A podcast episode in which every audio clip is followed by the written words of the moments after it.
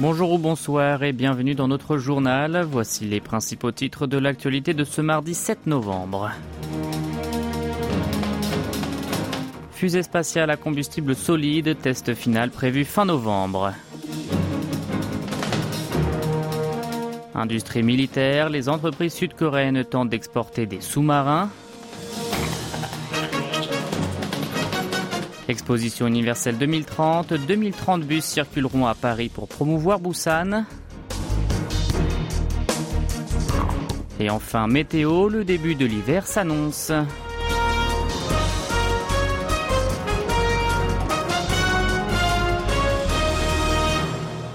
L'armée sud-coréenne lancera une fusée spatiale à combustible solide à titre d'essai à la fin du mois dans la mer méridionale de l'île de Jeju.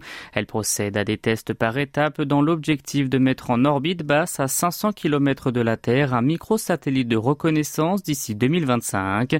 Lors du dernier essai qui s'est déroulé en décembre 2022, la fusée qui a réussi à se séparer des étages a atteint 450 km d'altitude. Cette fois-ci, l'engin sera tiré depuis une barge et le premier étage du propulseur qui été exclu l'an dernier sera combiné. Un simple satellite sera aussi embarqué pour vérifier la transmission des signaux. Il s'agira du lancement d'essai final visant à examiner les capacités de la propulsion, du contrôle et du placement en orbite de l'appareil. Selon une source gouvernementale, le test sera effectué sans le deuxième étage. En effet, elle a jugé qu'il n'était pas la peine d'envoyer la fusée à une très haute altitude alors que la charge utile légère et le premier étage du puissant propulseur seront assemblés. À en croire Yang Cook, chercheur à l'université d'études politiques d'Assan, ce projet devrait empêcher Pyongyang de réaliser son ambition de prendre le dessus dans le secteur spatial en plus du nucléaire. Le plan du lancement pourra être ajourné d'un ou deux jours en fonction des conditions météorologiques. Parallèlement à cette opération, le 30 novembre, le premier satellite espion sud-coréen sera lancé depuis la base aérienne américaine de Vandenberg en Californie.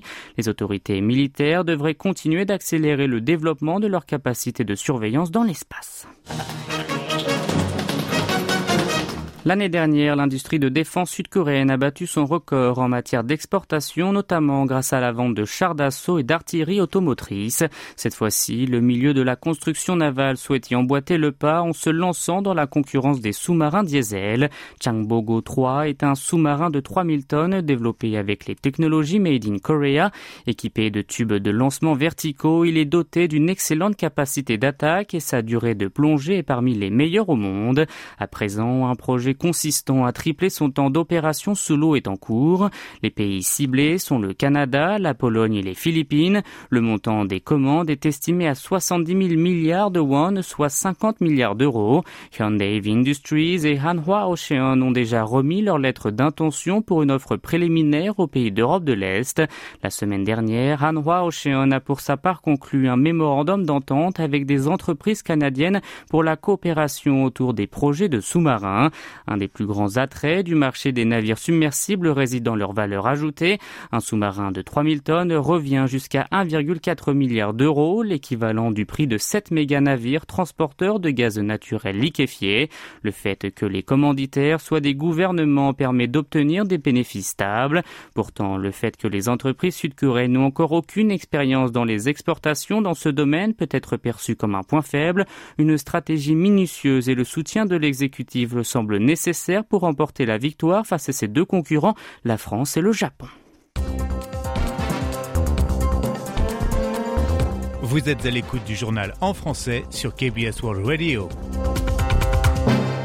Le retardement du troisième lancement du satellite de reconnaissance par la Corée du Nord prévu initialement pour octobre serait en rapport avec le soutien technologique délivré par la Russie. C'est ce qu'a indiqué lundi le ministre sud-coréen de la réunification.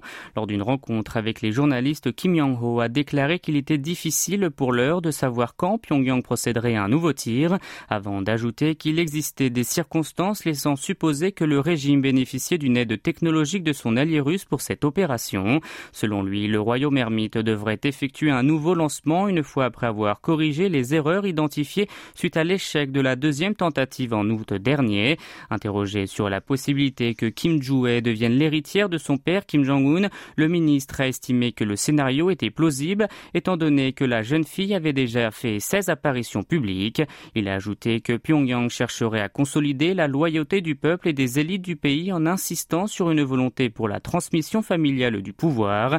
D'après lui, il n'est pas anodin que le Nord ait institué le 18 novembre comme journée commémorative du succès du tir de son ICBM Hwasong-17 effectué l'an dernier, car il s'agit justement de la date où la fille du dirigeant nord-coréen est apparue publiquement pour la première fois.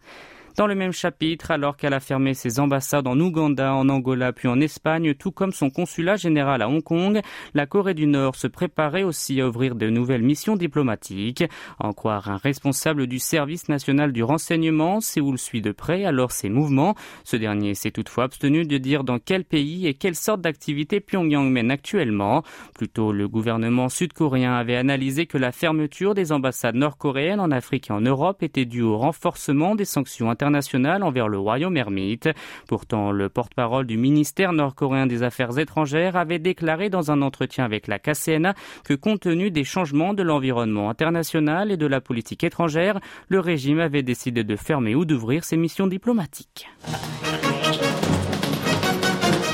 Ça y est, la famille sud-coréenne qui a réussi à sortir la semaine dernière de la bande de Gaza en franchissant le poste de Rafah est rentrée saine et sauve au pays du matin clair. Cette dernière, composée de cinq membres, parents et trois enfants, a débarqué hier en fin de journée à Incheon.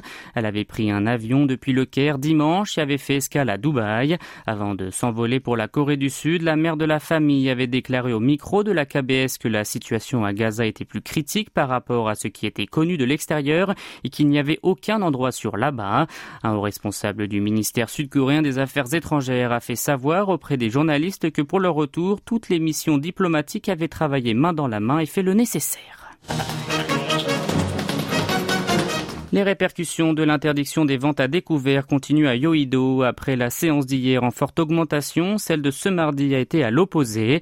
Les deux indices de la bourse de Séoul ont nettement chuté. Cela aurait pu être pire pour le Kosdaq. En effet, à 11h48, l'indice des valeurs technologiques dégringolait tellement que les autorités financières ont alors activé pour la deuxième séance de suite un sidecar. Cette opération permet de suspendre les cours pendant 5 minutes lorsqu'un indice boursier augmente ou diminue d'au moins 6% trop rapidement.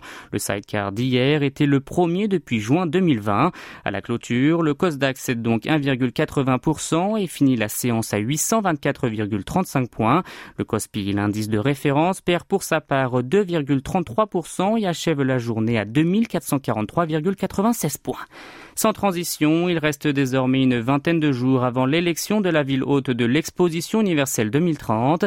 À l'approche de ce grand jour, 2030 bus circuleront à Paris, véhiculant le souhait de Busan d'accueillir l'événement mondial. Le groupe sud-coréen LG va exploiter deux bus impériales dédiés à la promotion de l'Expo 2030 Busan et il affichera de la publicité pour la candidature de la première ville portuaire de Corée du Sud sur 2028 bus urbains parisiens jusqu'au 28 novembre, date du vote. Le site d'accueil sera désigné lors de l'Assemblée générale du Bureau international des expositions qui se tiendra le 28 novembre donc dans la ville Lumière. Busan est en concurrence avec Riyad en Arabie Saoudite et Rome en Italie. Et un mot sur le temps pour terminer. Fini les chaleurs printanières, place au froid. À la veille de Hipton, le début de l'hiver, les températures ont sensiblement chuté et sont plus en accord avec la saison.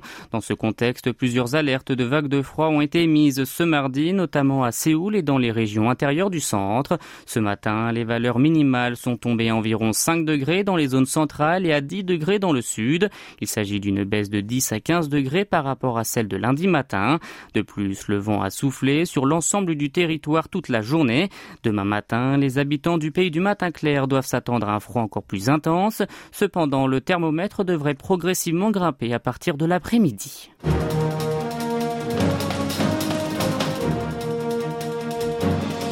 C'est la fin de ce journal qui vous a été présenté par Maxime Lalo. Merci d'avoir été à l'écoute et bonne soirée sur KBS Radio.